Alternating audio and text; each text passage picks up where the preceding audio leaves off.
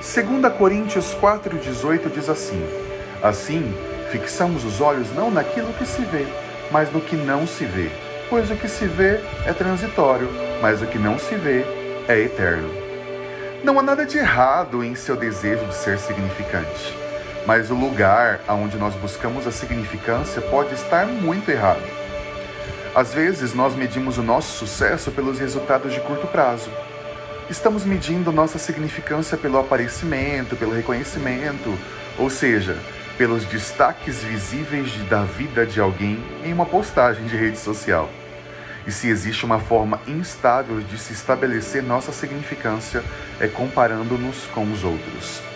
Olha, não há nada de errado de você querer ter sucesso, mas há muita coisa errada em como medimos e definimos sucesso.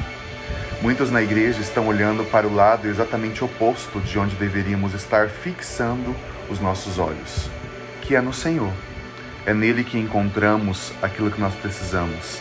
É nele que nos encontramos. E quando o conhecemos, conhecemos exatamente quem nós somos e todo o apontamento da expectativa do Senhor sobre nós, assim como o que ele espera de nós.